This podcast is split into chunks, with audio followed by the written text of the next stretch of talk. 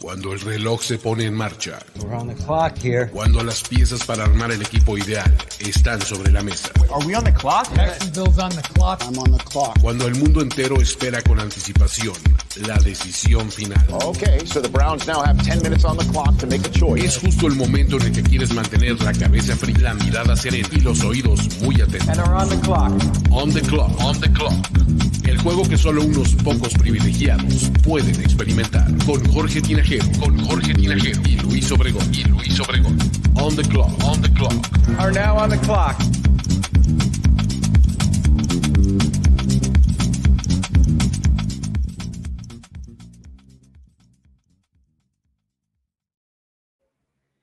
En la NFL existe el draft y el draft de quarterbacks es casi casi que una cosa por separado, ¿no? Y por eso es que hoy vamos a platicar de qué equipos, qué prospectos, pueden llenar esta segunda categoría, el draft de los corebacks. Luis Obregón nos saluda por acá. Jorge Tinajero me acompaña como siempre. ¿Cómo estás? ¿Cómo estás, Luis? Aquí dándome cuenta que todavía traía mis lentes para ver de cerca, pero los veo bastante bien y estoy contento de estar de nuevo para platicar de este proceso que nos encanta tanto, que es el draft de la NFL. Buenísimo. Ya estamos eh, modo draft a full, modo team building a full porque si ustedes no lo sabían, On the Clock también se va a convertir en ese espacio en el que hablemos de roster constructions y eh, salary cap y agencia libre y demás, porque creemos que son, pues, son como hermanos, ¿no? Este, el draft, el proceso del draft, el proceso de la agencia libre, eh, son hermanos para un mismo fin, que es construir un roster, ¿no? En, la NFL. Correcto. Temas ligados. Este, Exactamente. buenas noches a todos los que se están integrando. Naranjas noches siempre, Mónica. Este, bienvenida. Y bueno, pues, listos para darle al tema. Así es. Entonces vamos a comenzar. A ver, eh, lo que vamos a hacer de entrada es mencionar a los nombres más eh, comunes que son asociados en la posición de coreback dentro de la primera ronda Vamos a hablar un poquito de ellos, tal vez no de manera súper extensa con draft profile y scouting report y demás, pero sí un poco por qué están ahí, cuál es un poco la conversación alrededor de cada uno de ellos. Creo que eso vale un poco más la pena en este momento, ¿no? O sea, de qué se dice de este y este otro prospecto. Después nos vamos a pasar a la perspectiva de los equipos, ¿no? O sea, quién podría estar interesado en fulano, en sutano y en, en situaciones específicas desde el punto de vista de los equipos, ¿va? Entonces, venga pónganse abusados, manden sus preguntas y este, ahí, si algo sale bueno, comentario o demás, pues ya lo iremos atendiendo como es costumbre, ¿sale? Eh, veamos quiénes son esos corebacks, Jorge. A ver, tenemos, creo que seis sospechosos comunes, ¿no? Sí. Caleb Williams, Drake May y Jaden, Jaden Daniels, me parece en este momento que son como los inamovibles o indiscutibles de primera ronda. Pero luego tenemos a estos tres que vemos a la derecha en la pantalla, que son JJ McCarthy, Bo Nix y Michael Penix Jr. Sí. Eh, en términos generales, ¿qué me podrías decir de la clase de corebacks y de estos seis un poco en específico? ¿Cómo lo ves?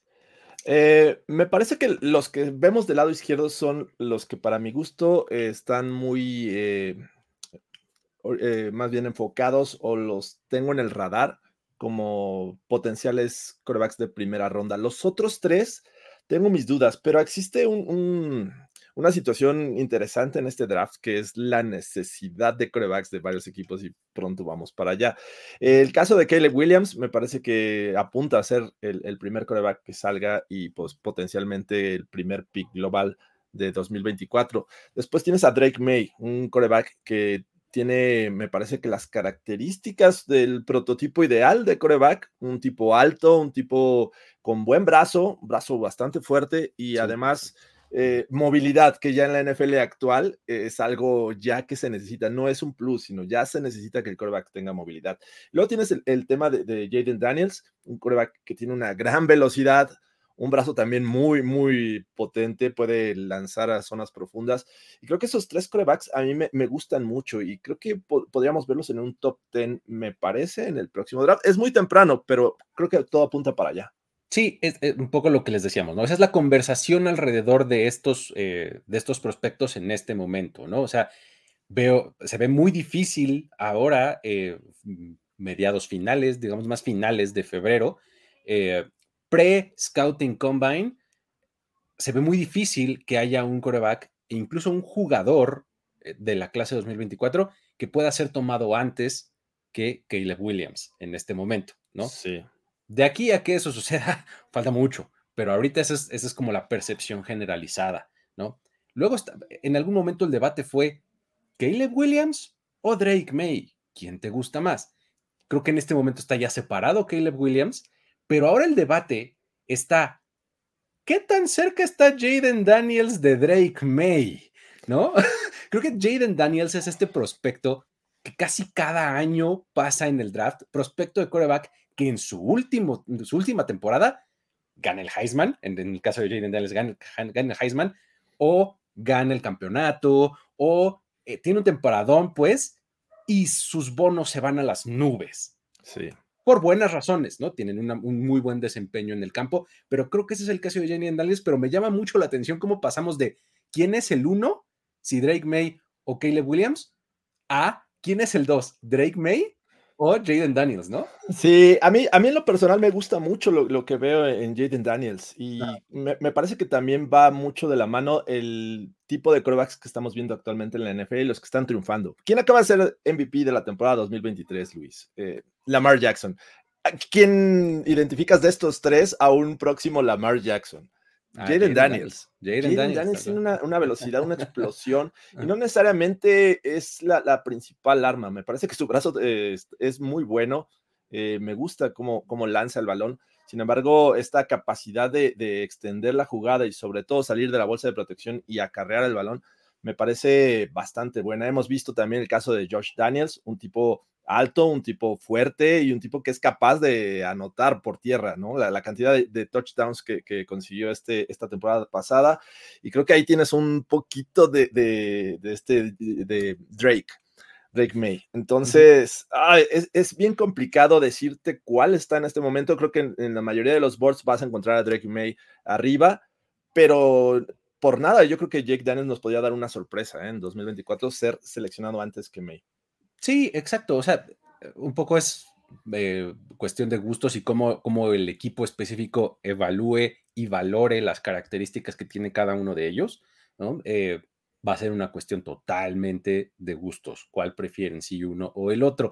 Em, tienen ventajas y desventajas los dos en su juego, ¿no? Totalmente. A mí, personalmente, me gusta más Drake May. Ok. De hecho, o sea, Drake May Ah, en algún momento del proceso, creo que ahorita ya no tanto, pero en algún momento del proceso ah, me gustaba más incluso que Caleb Williams. Ok. O sea, Drake May me parece así como, ah, muy bien, justo mezcla todo lo que decías, ¿no? O sea, es un tipo con, figura prototípica de quarterback físicamente, ¿no? Sí. Alto, eh, brazo fuerte, etcétera, con habilidades de la NFL moderna, ¿no? Eh, ganar por piernas, este, improvisar, etcétera. O sea, me, parece, en algún momento dije, ah, este es mi número uno. Ahorita ya estoy mucho más dudoso. Creo que Caleb Williams, por el potencial tan altísimo que tiene, pues puede acabar siendo el uno, ¿no? Pero bueno, esos son como los tres fijos, por así decirlo. Pero donde se pone interesante es en los otros tres, ¿no? Tenemos a JJ McCarthy, a Bo Nix y a Michael Penix. A ver, Bo Nix, de repente, se, le, se, tropezó con una cáscara de Senior Bowl. O sea, e, iba en, el, en, la autopista de Mario Kart llamada Draft NFL, el proceso del Draft de NFL 2024, y había una cáscara de plátano ahí con el letrero. Este, Justo las que nadie tiene la puntería para derribar al rival de atrás, pero ahí va. Pero se quedan ahí en la carretera, ¿no? Y entonces iba manejando antes de una curva, se tropezó con el Senior Bowl, le fue re mal. Fue uno de los grandes perdedores del Senior Bowl, Bo Nix quarterback de Oregon, eh, se hablaba mucho de él como probablemente hasta el cuarto mejor este, quarterback, en, los que eran muy optimistas. Todo el mundo decía, no, bueno, este es el típico quarterback late first round que va a ser súper cumplidor. Y de repente se decían justamente, después del Senior Bowl van a ver cómo sus bonos van a subir y todo el mundo vamos a estar hablando de él como quarterback de primera ronda. Justo pasó al contrario. Así estuvo con Bo Nix, ¿no? Sí, está, eh, eh, digo, no es que me sorprenda, pero muchos de estos corebacks que, están acostumbrados a un estilo de juego, cuando empiezas a, trasladar eso hacia la NFL, y esto, el primer paso es Senior Bowl, ¿no? El tipo de ofensiva que vas a manejar en un futuro, ahí es donde empiezas a, este, a tener problemas en este sentido. Entonces, creo que no es raro es, me parece que este tipo de adaptación que van a sufrir muchos corebacks, y, esto también, mi tema es con Caleb Williams, ¿eh? que no lo mencionamos, pero es un tipo que está acostumbrado a una sola lectura con esta, este sistema ofensivo de, Riley Lincoln, Lincoln Riley, perdón, y, esto me parece que es algo que le puede estar pasando también a, a Bonix.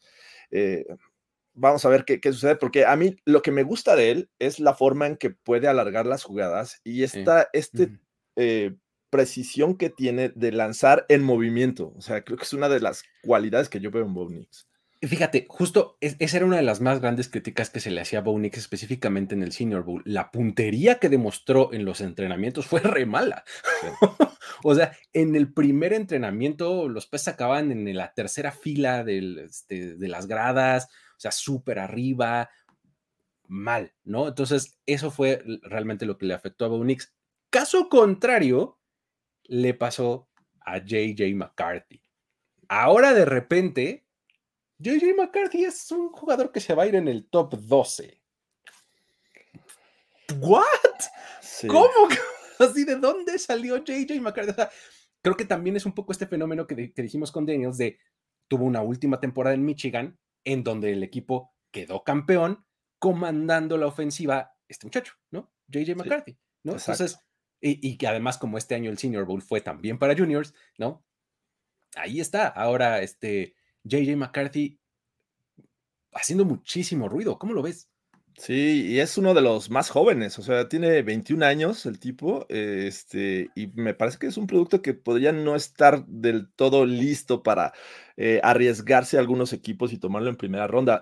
Y te digo, uno es la juventud, otra viene en un equipo que eh, era muy bueno por tierra, o sea, un coreback con, un, con un respaldo eh, como el juego terrestre que tenía Michigan, me parece que tienes que tener ciertas dudas. Es cierto, su, calidad como, como líder es indiscutible. Me parece que por ciertos momentos su brazo es, es bueno, pero el hecho de, tener este, este respaldo, eh, me gustaría verlo en otro tipo de ofensivas. Eh, la verdad es que veíamos mucho RPO y ya se ocupa en la NFL, pero... Pero el tema es ver en qué otras situaciones también puede ser benéfico para eh, tener o seleccionar un jugador como JJ McCarthy en primera ronda, ¿no? está, bien interesante porque justo lo, que pasa más o menos justo en estas épocas del proceso del draft, que es pre-scouting combine, scouting combine, es que los medios y los estudiosos del draft desde afuera, como es nuestro caso, no los que se dedican a eso 365 días al año y los scouts y demás, sino los que nos gusta y estudiamos desde afuera, alcanzamos las narrativas de adentro, de los scouts, ¿no? Porque es justo cuando la prensa empieza a platicar con ellos, empiezan a escuchar, empiezas a escuchar a los head coaches, que en ese momento también es cuando los head coaches se involucran en el proceso y pasa esto, justamente el, efecto de JJ McCarthy, que es, los scouts ya decían que este tipo tenía los intangibles, que eso es lo que, lo que tiene muy bueno JJ McCarthy, ¿no? O sea, es excelente líder, comanda el huddle increíble. Equipo ganador. Eh, exacto, el, argumento eh, más espantoso desde mi punto de vista, pero es un ganador. Ok, este, está bueno, ¿no? Este, eh, eso era lo que ya decían los scouts de él y además es, es, algo, un producto que puedes refinar muchísimo y demás y ahora estamos alcanzando un poco esa narrativa todos nosotros, ¿no? Entonces, por eso es que creo que ahora ha empezado a hacer muchísimo ruido. Situaciones ahorita vamos a hablar este, más adelante. Y solamente nos queda hablar de Michael Penix Jr., que Michael Penix Jr. es, un poco la antítesis de, McCarthy en cuanto a edad. Este, Bo Nix es un super senior, ¿no? Eh, y, la gran preocupación con él es su salud, ¿no? Su salud. Ha tenido cualquier cantidad de lesiones, los dos hombros, la rodilla, o, creo que eran las dos rodillas y el hombro, o, los dos hombros y la rodilla, no me acuerdo. Y lesiones no, no, este, nada Sí, fueron fuertes ACLs, este, ligamentos y el tema de la edad, ¿no? Que eh, este año cumpliría, me parece, 24, si mal no recuerdo. Eh, es, un tipo que, que ah, este, tiene un brazo y lo vimos en ese juego contra los Longhorns, que dices, wow, qué, qué pases este, es capaz de realizar, ¿no? pero el tema con Penix me parece que es la, la constancia, ¿no? Ha sido constante a lo largo de su carrera. O sea, hablabas de lesiones, pero también en, su estilo de juego no siempre ha tenido este, esta capacidad de tener juegos como lo de los Longhorns. Ha tenido altos y bajos. Entonces, e, es un tema que a mí en lo personal me preocupa y obviamente las lesiones creo que lo van a hacer deslizarse y sobre todo con este Spencer Rattler que ya vimos que también el Senior Bowl le ayudó a decir, ah, aquí está estoy. acá no se les olvide que en algún momento, hace como dos años, yo era el siguiente pick número uno. No sé si te acuerdas de eso. de high school a, college, ya todos decían, no, no, el siguiente primer pick, ¿no? Es, sí. ¿Cuál? ¿No? Pero bueno, este. Sí, ahí está Spencer Rattler. Y bueno, hay, hay varios otros que eh, a final de cuentas ya se ve mucho menos probable que vayan a entrar a primera ronda, ya en algún momento platicaremos de ellos, pero estos son como que los seis que tienen esta conversación alrededor de este, como de estos primeros 32 picks. Ahora, ¿en dónde, en dónde caben? ¿En dónde, ¿A dónde podrían irse? Vamos a, ver en el orden del draft. El orden del draft que, ya lo tenemos actualizado, ¿eh? porque faltaban los Niners, faltaban los Chiefs. 49ers 31, Chiefs 32. Esta, esta es ya este, la versión final, final. El, este es el bueno, así como cuando guardas este, archivos en Word, ¿no? Así de versión final, final, el este, bueno. Guión bajo, ok. Guión bajo, ok. Exactamente, ¿no? Este es, este es el orden del draft, ¿no? Entonces, este, eh, en este orden del draft, localizamos algunos equipos que de manera inminente, insisto, a finales de febrero, tienen la necesidad del coreback, ¿no? Sí. Y creo que podemos empezar con el número dos, ¿no? Tan pronto como los Commanders, vemos la necesidad inminente de coreback. En el 3 están los Patriots, lo mismo. Los Falcons, por más que hayan seleccionado a Desmond Reader hace poquito, válgame Dios, creo que les hace falta alguien. Sí. Los Vikings, pues Kirk Cousins es agente libre, entonces, y ya vimos la, la puerta eh, giratoria que fue la posición de quarterback en, ese equipo después de la lesión de, Cousins, que ahora ni siquiera sabemos si va a regresar o no. Los Raiders, que por más Hayden O'Connell que tengan en su temporada de novato y ya sin Jimmy Garoppolo, pues válgame Dios, también necesitan. Y fíjate, lo que me llama muchísimo la atención es que en el 26, un equipo que estuvo en la ronda divisional a punto de ganarle a los Lions para pasar a la final de conferencia, necesita un quarterback, porque Baker Mayfield es agente libre. Sí, digo, hay rumores que podrían retenerle y darle un buen contrato, pero hasta el momento son estos equipos los que tienen mayor necesidad. Y por ahí también ayer ya estaba corriendo el rumor de que Justin Fields había eh, quitado de sus redes sociales a los Bears y, había, se había hecho amigos de los Falcons. Pero bueno, todavía no, sabemos. Y, la declaración de hoy de Justin Fields, no sé si la viste. sí, que decían, no, mira, yo nada más quiero que esto se acabe. Díganme si va a jugar aquí o no y ya. lo entiendo. Imagínate las redes sociales, todos hablando de que lo van a cambiar. O sea, a ver, apaga un poquito eso, no quieres escuchar y lo entiendo perfectamente. Y eh, por ahí leía también esta situación de, Justin Fields. Es un tipo que va a cumplir 24 años o tiene 24 años comparado con prospectos que van a cumplir 24 años este año y que ya tiene más de 54 pases de anotación, una experiencia de NFL. ¿Por qué tendrías que cambiarlo? Pero bueno, es tema que analizaremos. Exacto. Pero estoy de acuerdo con estos equipos, ¿eh? me parece que son los más evidentes. El caso de Kirk Cousins, que también se habla de que este, estaría buscando un nuevo contrato garantizado al 100%, cosa que los Vikings van a decir esta vez, ¿sabes qué? No. Los Raiders es un caso complejo, pero me parece que sí. Los Bucks creo que en algún momento van a, quedarse con Baker Mayfield, pero en este momento también hay que meterlos en esta, en esta categoría. Y es que justamente es eso, estamos a como un poquito menos de un mes de que comience la agencia libre, ¿no? De manera oficial, porque ya sabemos que la agencia libre en realidad empieza en el combine, ¿no? Ahí es cuando se hacen las pláticas y los acuerdos desde antes.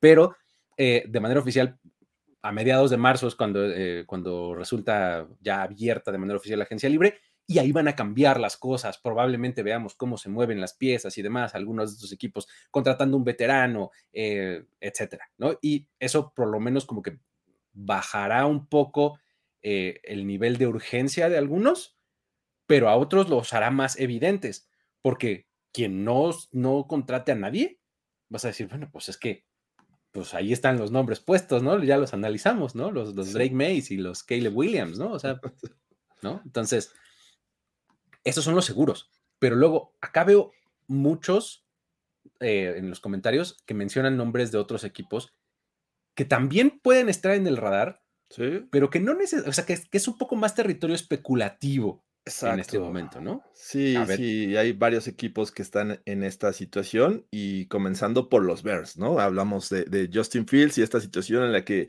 al tener el primer pick global y tener al alcance a Caleb Williams, pues, pues, es algo que, todos piensan que podría darse, ¿no? El caso de, deshacerse de un Justin Fields, me parece en este momento que podría ser un error, pero bueno, a fin de cuentas, y sobre todo por lo que alguna vez platicamos fuera de, cámaras, eh, no hay un cambio de head coach. O sea, ¿por qué habrías de buscar o darle un nuevo jugador a un coach que posiblemente al final del año le estés dando las gracias. Es que, exacto, a ver, vamos a clavarnos en ese punto tantito porque a mí me, gusta mucho ese, ese ángulo del, coach, o sea, con los, con los Bears, porque puedes verlo de dos formas distintas. La primera es lo que estás diciendo, así de, pues, mira, este head coach casi que va de salida, ¿ya para qué le das coreback? ¿No? Ya mejor espérate al que viene y que él seleccione al suyo.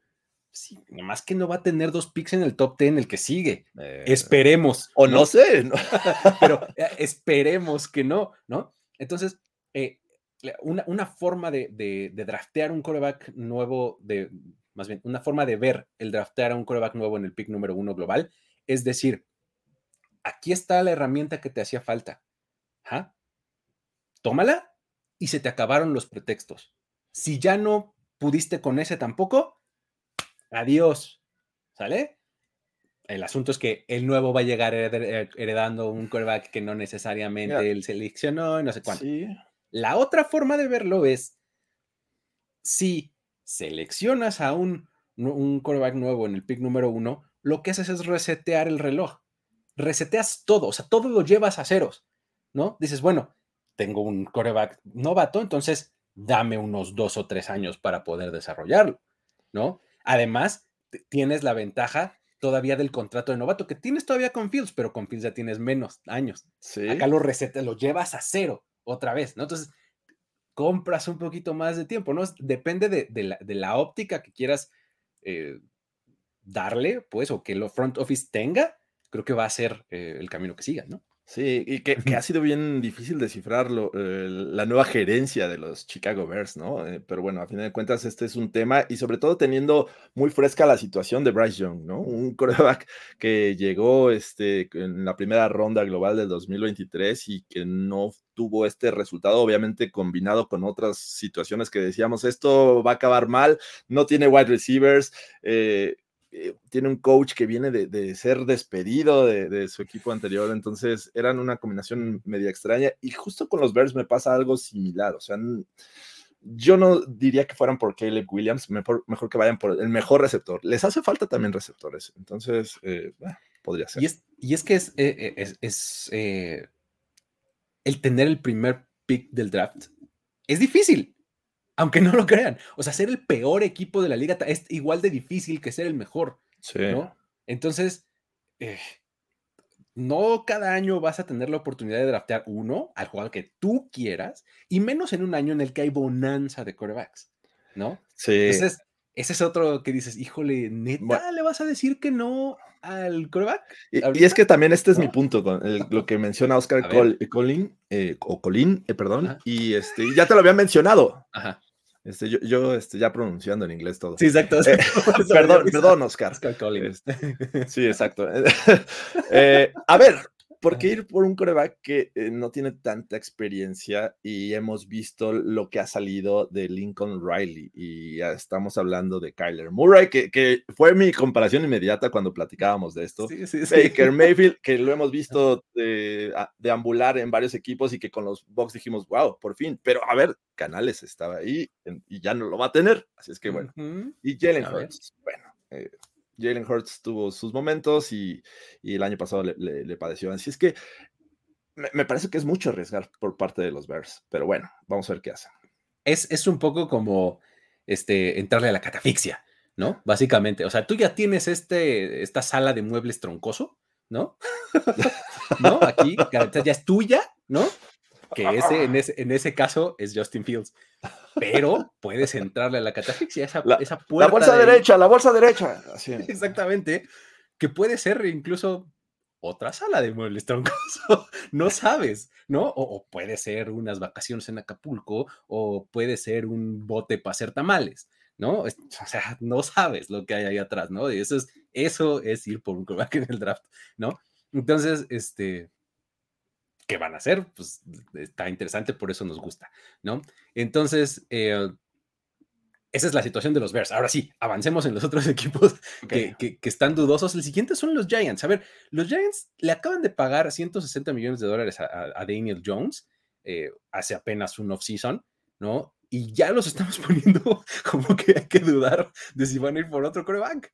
Sí, es, es complicado, pero yo, yo sí veo que los Giants pueden seleccionar coreback, sí, pero creo que no en la primera ronda. Es un equipo que también ha, tenido otra o tiene muchas otras necesidades y que podrían todavía esperar eh, que Daniel Jones haya tenido un bache el año pasado y ver qué muestra este 2024, pero sí ir desarrollando al siguiente coreback y no necesariamente de una primera ronda, que ya hemos visto casos como el de, de Brock Purdy, que hasta con el último pick puede salir efectivo para el sistema que maneja este, el coreback, el head coach en turno. Ok, eh, luego de ahí tenemos de nuevo los Bears, que bueno, es el mismo caso, en dado caso que eh, se aventaran a, cambiar ese pick número uno, todavía tienen ese 9 a su disposición. Luego están los Broncos. A ver, los Broncos también son un caso interesante porque la o Russell Wilson está bajo contrato, no es agente libre, no es nada de manera oficial, pero pues las señales nos indicaron que, que el equipo se estaba separando de él cuando al final de la temporada pasada Sean Payton lo mandó a la banca directamente para ahorrar en dinero, para ese tipo de cosas. Y, o sea, si ahorita me preguntas quién va a ser el titular con el estatus del equipo, yo te digo Jared Stidham, ¿no? ¿No? Es bien compleja la situación de los Broncos, ¿no? Y, obviamente eh, el hecho de que no haya terminado como titular Russell Wilson, pues a todos los pone como en esta posición o hace pensar que los Broncos están en búsqueda de coreback. Eh, quitémonos lo que escuchamos en Las Vegas, Luis. Eh, yo no escuché nada. Yo tampoco.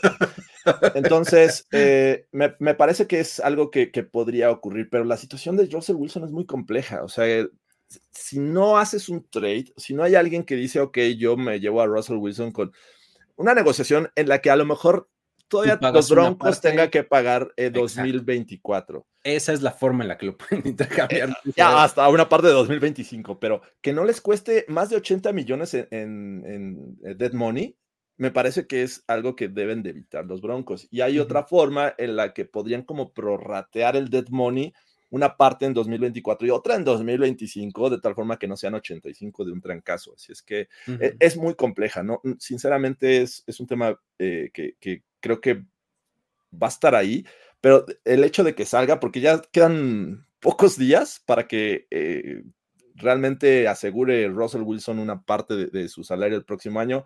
Exacto. Eh, y que lo podrían poner como a cortarlo para este, después de junio. Exacto. El, primero de junio. Pronto nos vamos a enterar de esta situación y podrían estar involucrados aquí en, en, la búsqueda de corebacks en la primera ronda. Exactamente, por eso estamos ahorita en territorio especulativo. Luego, seguimos con el, eh, con el orden del draft y el siguiente equipo que tenemos en, como en duda son los Saints. A ver, los Saints también le dieron un dineral a Derek Carr. Pero válgame Dios, qué mal salió. ¿No? O sea, vimos muchísimo James Winston, vimos muchísimo este eh, eh, Tyson Hill, ¿no? Por, ¿no? O sea, creo que esto también nos hace dudar mucho de si los Saints deberían o podrían considerar la, posición de quarterback, ¿no? Yo, siento que aún no es momento de poner a los Saints en esta categoría de búsqueda de corebacks. A lo mejor sí, sí, pero más tarde. El hecho de que hayan eh, tenido este movimiento en cuanto a coordinador ofensivo, me parece que Clint Kubia, que es el que, el que llega a estos Saints, podrías tener cierta paciencia en el caso de Derek Carr. O sea, es un tipo con experiencia, tuvo un mal año, eh, supongamos que se está adaptando a un nuevo sistema después de, haber tenido tantos años con los Raiders. Yo le daría el beneficio de la duda a, Derek Carr y sería paciente en este tema en la primera ronda. Es que justo es lo que te iba a decir. Estos, estos equipos podrían calificar de bueno, necesitan coreback, pero tal vez no vayan en la primera ronda por ello, ¿no? Entonces, puede ser. El siguiente, después de los Saints, eh, que tenemos en, en el orden del draft, es los Seahawks, con su situación de Gino Smith, ¿no? Que recibió un contrato por dos años, ¿no? Entraría a su último año de contrato y pues no sé, o sea, en una de esas, ¿no? Eh, podría estar ahí. Y el último, para hablar en paquete un poco, es los Steelers, que a mí me encanta en la discusión de de los Steelers. No sé, ¿qué opinas de esas dos?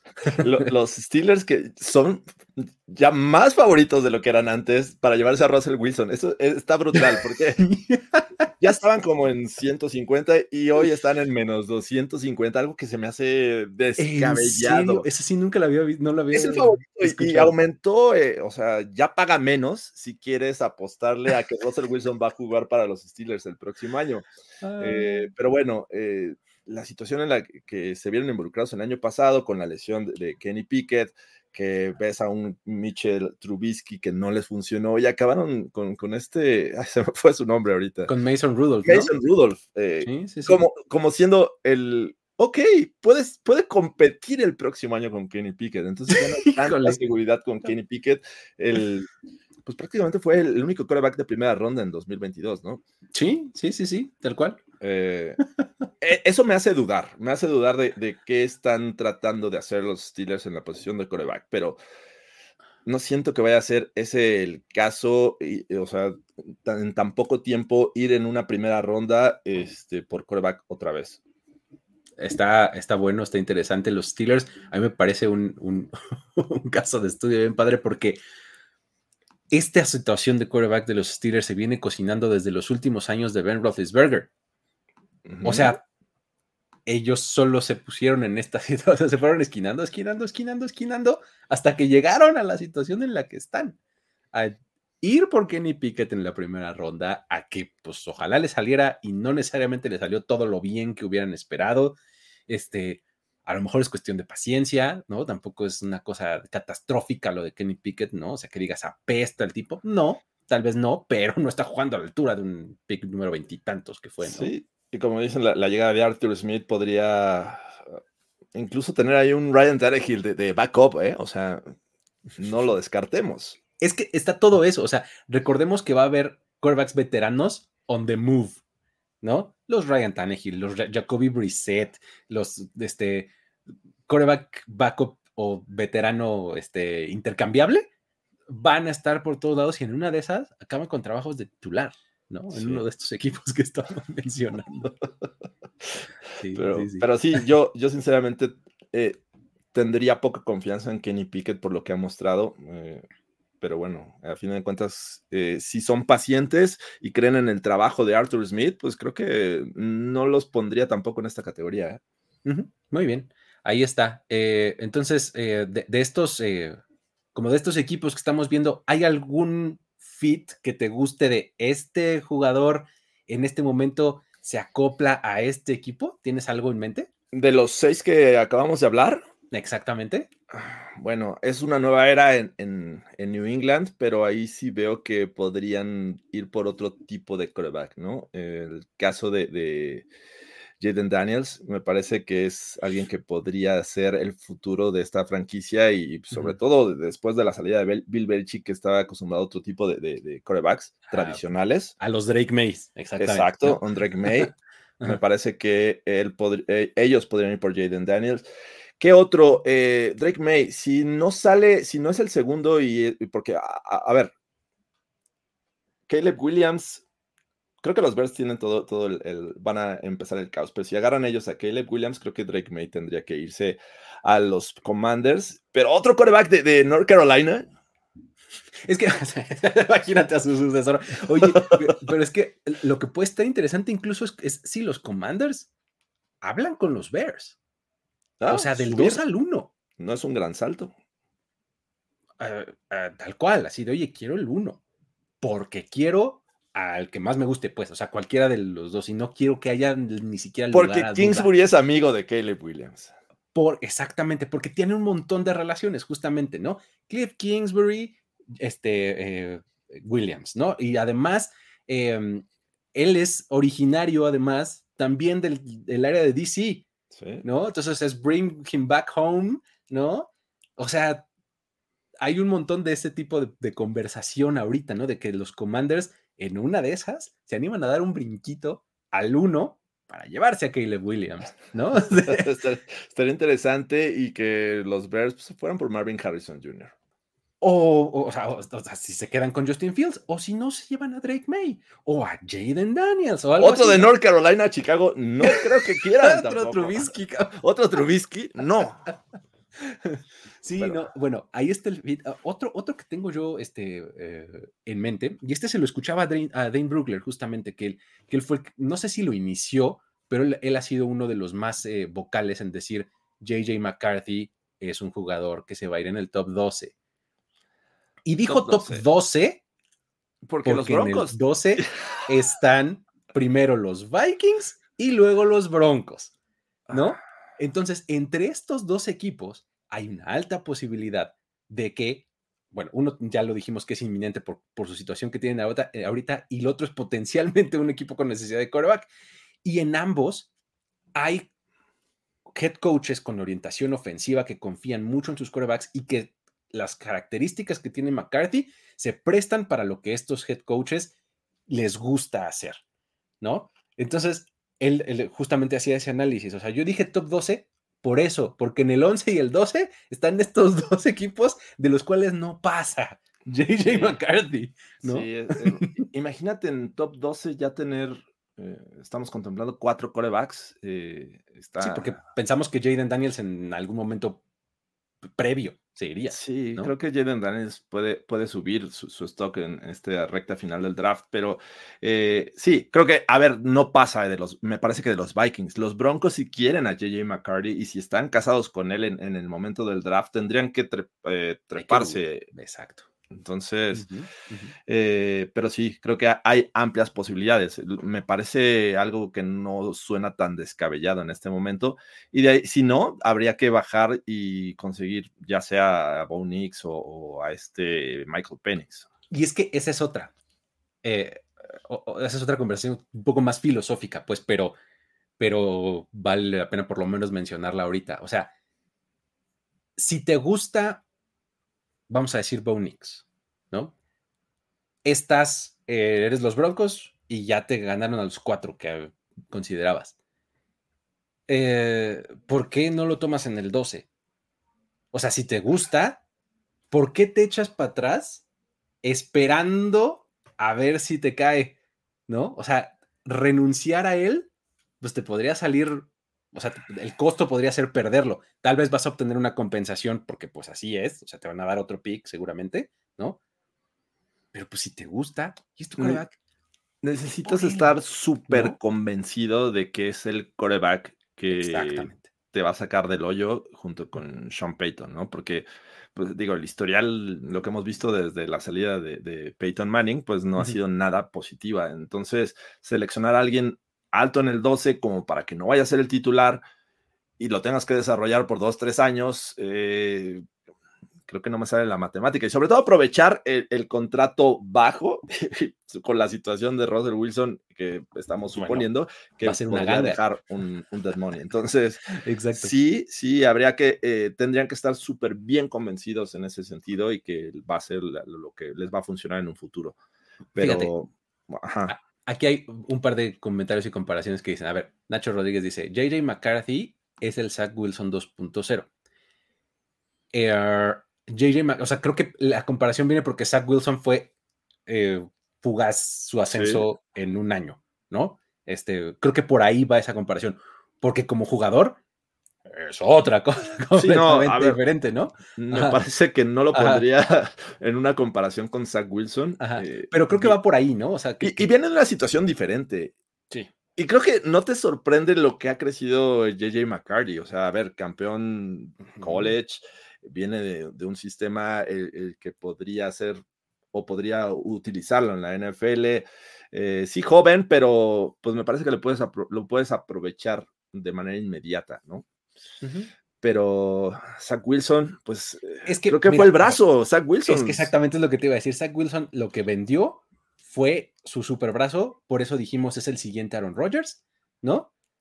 Porque tenía un super brazo y lanzaba así para atrás y cruzaba el campo sin ningún problema con el balón. O sea, el, proceso de maduración de Zach Wilson nunca se concretó, ¿no? En cambio, si ves otros procesos de maduración, a mí el que no me deja impresionar es el de Patrick Mahomes, justamente, ¿no? Sí. O sea, justamente Patrick Mahomes, cuando, de repente dicen, ay, es que Caleb Williams eh, podría llegar a ser Patrick Mahomes es el mejor escenario porque si tú ves el estilo de juego, el juego de, de, Caleb Williams, eh, pues puede un poco parecerse porque es así como que medio eh, libre y alocado y lo que quieras de repente, este Caleb Williams, pero si logra ese, dar ese salto de que tiene ahorita Patrick Mahomes de seis años después de haber sido eh, drafteado, jugar al checkdown con timing, con esa disciplina, dices, eso es, obviamente sin perder todo lo demás, ¿eh? Sin perder el hecho de que cuando quiere se vuelve loco y lanza un bombazo y improvisa y la lanza con la izquierda. O sea, sin perder todo eso, el proceso de maduración que tenemos es impresionante. Entonces, si a eso le apuestas con Caleb Williams, por eso se va a ir en el uno, yo creo. ¿No? O sea, que quieres ver el, la luz al final del túnel. Y, y lo he dicho muchas veces, los coaches en la NFL son muy soberbios y creen que ellos pueden arreglar a todos los, prospectos, así de, ese talentote dámelo, yo lo voy a convertir en el all-time great, ¿no? Yo puedo, yo, yo podría. Oye, y hablando de, de Zach Wilson, eh, eh, ¿no se te hace que los Jets podría ser un candidato en algún momento para ir por coreback? Para ir por tienen el pick 10. Para ir por coreback, sí, eh, en algún momento del draft, creo que sí. Sí, sí podría suceder.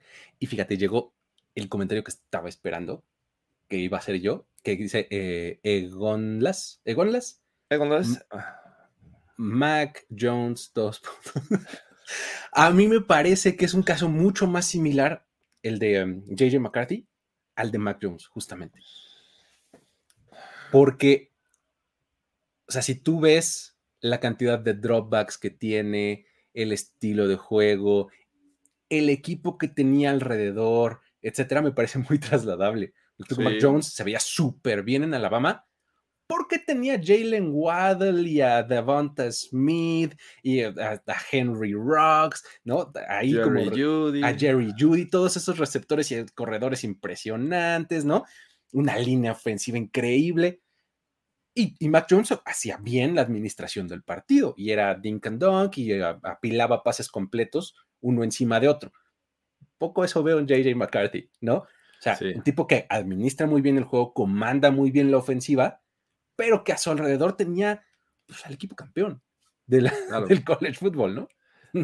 Sí, sí. o sea, lo puedo ver y lo puedo puedo aceptar la comparación, pero no estoy del todo de acuerdo. Creo que es, totalmente diferente en estilos de juego. ¿eh? o sea, me parece que, que, Mac Jones es muy distinto a lo que ha, mostrado JJ McCarty.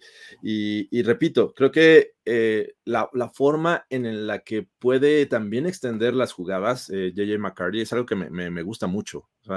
O, cosa que Mac Jones es bueno. tiene, o sea, es, un tipo muy estático. Entonces, bueno, e, es un tema que ahí me parece que no va. Sí, exacto. yo, lo que compraba era justo situaciones, no necesariamente estilo de juego o tipo de jugador o algo así, pero la situación me parece similar. O sea, es un tipo que con repeticiones limitadas, por así decirlo, ¿no? Tuvo una muy buena temporada y porque es coreback, se sobredaftea por una ronda, ¿no? O sea, cuando Mac Jones salió, yo dije, este yo creo que si se va al final de la segunda, bien, ese fue en el 15, ¿no? Un poco con McCarthy me pasa lo mismo, o sea, lo ves jugar y dices, oye, pues está muy bien, es un prospecto a desarrollar que eventualmente puede ser un buen titular. ¿Qué significa eso? Segunda, tercera ronda, ¿no? Eso es, por definición, así del libro. más que es coreback, entonces una ronda antes ¿no? Sí, está, interesante, está buena la plática y, dice por acá Carlos que sí, me, me, puse extensiones, Carlos, ahí en Las Vegas. Este... lo bueno es que no fuimos a este, la playa, pues si no se hubiera hecho trencitas, ¿no? Sí, hubiera llegado con trenzas, sí, qué barbaridad. Ah, muy bien. Ah, pues ahí está. Este, no sé si tengamos otro comentario bueno. O tengo, tengo acá unas preguntas que fui apartando. Eh, no crean que los ignoramos, simplemente que en lo que estábamos platicando. Dice, ¿cuál creen que sea el, más sobrevalorado y el más infravalorado? Uf, a mí se me hace que en este momento creo que el, que se puede sobrevalorar más es McCarthy, justamente, ¿no? Sí. Por esta situación que acabamos de platicar justamente. Infravalorado. No sé. ¿Crees que, ¿crees que Penix está infravalorado. me estoy apegando a estos seis, ¿eh? O sea, no me voy a sacar ahorita mi libro así para decirte.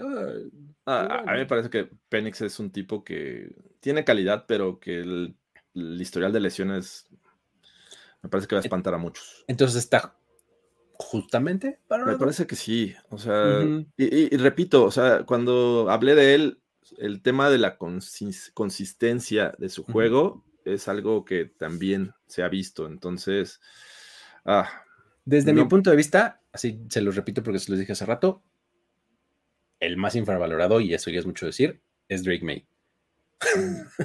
a mí me gusta mucho, mucho Drake May. O sea, creo que tiene potencial para ser el mejor quarterback de la clase. A, mí sí me preocupa Caleb Williams, ¿eh? y sé que tiene muy, muy sobrevalorado. Exacto, yo lo pondría como sobrevalorado por el tema este de, la ofensiva de Lincoln Riley. Empezó en Oklahoma, siguió a Lincoln Riley.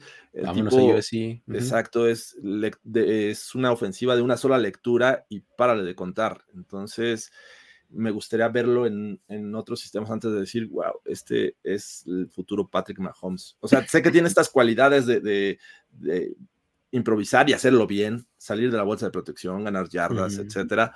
Pero brazo también, ¿no? Me parece que si no cae en la situación correcta en la NFL, podríamos ver algo que, le cueste mucho trabajo llegar al nivel que creemos que puede tener. Muy bien, perfecto. A ver, hay otro entonces por ahí.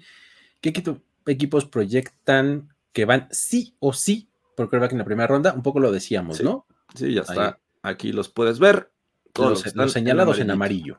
Exacto. los que detectamos nosotros en finales de febrero, que, podría ser, porque en una de esas, alguno de estos acaba con Justin Fields y ya no tiene que ir por quarterback. Es correcto, sí, ya, viene la agencia libre. Alguno de estos termina con Kirk Cousins y pues también todo bien, ¿no? O sea, no sé, algo por el estilo, Este, ¿qué más tenemos por ahí? Eh. Dice, ¿ya tenemos nombre o seguimos siendo, seguimos viendo el YouTube Football Channel? Eso, eso les voy a decir que ya tenemos, pero no lo vamos a enseñar ahorita. No, exactamente. Ahorita somos el YouTube Football Channel, ¿no? Este, um, ¿qué otra cosa? ¿Con qué quarterback de la NFL podrían compararse las condiciones del top 5 o 6? Ok. ¿Con qué quarterbacks podríamos...? Ajá. ¿Con qué quarterbacks, actuales podrías comparar a estos muchachos? Mm. Lanzamos algunas, ¿no? En, su momento. Mira, a ver, Jorge nos dijo que Caleb Williams es Kyler Murray, ¿no? Sí, Jaden Daniels me parece que es un. Es Lamar Jackson. Lamar Jackson, sí. Exactamente. Ojo, abusados también. Otra vez, tomen esto con un montón de cautela. Sí, sí. o sea, hay ciertos rasgos del juego de unos que nos recuerdan a otros. Eso no quiere decir es el mismo jugador. Ah, entonces nunca va a ganar un Super Bowl. Ah, entonces necesitan. No, a ver, es un este, trabajo de equipo, mucho. Sí, tiene mucho valor el ser coreback y ser bueno, pero imagínate una gran defensiva, este, te resuelve la vida. Entonces, bueno. Drake May a mí me recuerda mucho entre Josh Allen, Justin Herbert. físico. ¿no? O sea, más o menos, eso es como que lo que me recuerda, ¿no? Este. Incluso vi una comparación que no me gustó con Trey Lance, pero bueno, ahí está. Ok. Sí puedo verlo, puedo verlo, es que pero... todos estos jugadores son muy móviles. Creo que el menos móvil es Michael Penix, me parece. Sí, y además Michael Penix, digo, para que no lo sepa, este, no tendrían por qué, pero aquí estamos para decírselos, es zurdo. ¡Qué maravilla! Es, zurdo de estos que sí, exacto. ¡Qué maravilla! Hace mucho que no tenemos un coreback zurdo protagonista. Y eso mueve muchas cosas. O sea, tu tackle izquierdo ya no es el de mayor valor, sino tienes que ver qué tackle derecho tienes si es que vas a seleccionar a Penix. O sea, está bien interesante ese caso. Sí, así es. Muy bien. Este, ¿qué otra cosa tenemos por ahí? A ver, dicen por acá Michael Penix, ¿a poco creen que se vaya muy tarde? ¿Es el sexto mejor? No creo que sea el sexto mejor. A mí me parece que puede ser el cuarto. Yo lo veía como el cuarto. ajá.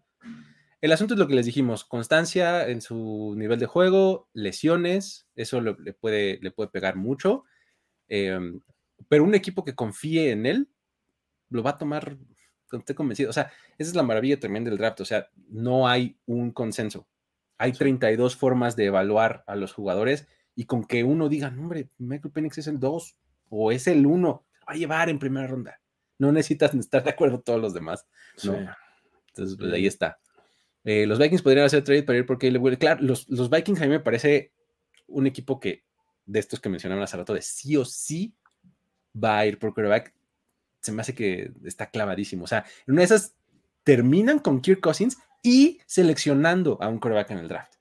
¿Me explico? O sea, así de necesario veo yo el asunto de, los Vikings, ¿no? Ok, pues sí, e, son las que había apartado. Y Muy bien. bueno, por acá dice que creen que pase con Sam Howell, pues. Eh, va a ser, va, a estar ahí en la banca de los Commanders, yo creo. Un backup ya con experiencia. Va a ser un, jugador que, que, sea el relevo del que, del que sea el titular ahora, ¿no? Este podría caer hasta el tercer día. Uf, ya vamos a hablar ya de tercer día. De ya, o sea, sí, ya, de plano. Segundo show de donde creo que vámonos al tercer día. Aguántanos un poquito, Nacho. Sí, ya. Vamos a hablar de sextas y, séptimas rondas. sí, no, espera, o sea, eventualmente llegaremos a estas pláticas. Ahorita vamos a mantenerlo así como más este, compacto en, la primera. Este, um, ¿por qué los Bucks irán por quarterback? ¿Cuál es su lectura? ¿Por qué irían? Pues solamente que no llegaran a un acuerdo con Baker Mayfield ¿no? Esa sería la, razón más evidente. ¿O qué opinas? Sí, que no lleguen a un acuerdo con Baker Mayfield. Me parece que eso es clave como para creer que los Bucks puedan ir por coreback. Y, o sea, si llegaran a un acuerdo con Baker Mayfield, probablemente podrían, también habría que ver la naturaleza del acuerdo con Baker, ¿no? O sea, si es un contrato por cuatro años, por dos años, por cuánto, ¿no? Entonces, ese sería el punto importante. Pero bueno, ¿cómo veo la programación del nuevo canal? Pues no más que exista. no más que se las haga, se las demos a conocer, la vas a poder ver. sí, pero, pero, creo que podemos adelantar que los miércoles estamos destinándolos para On the Clock y posiblemente algún otro día de la semana. Eh, sigan nuestras redes sociales, aquí están, eh, también en la del buen Luigi, y ahí los vamos a estar este, anunciando. Eh, Exactamente. Sí, digamos que fijo los miércoles va a haber on the clock y en, algún otro día de la semana probablemente también haya otro espacio de on the clock en donde sea un poquito diferente, tal vez más breve, tal vez todo eso, ¿no? Pero bueno.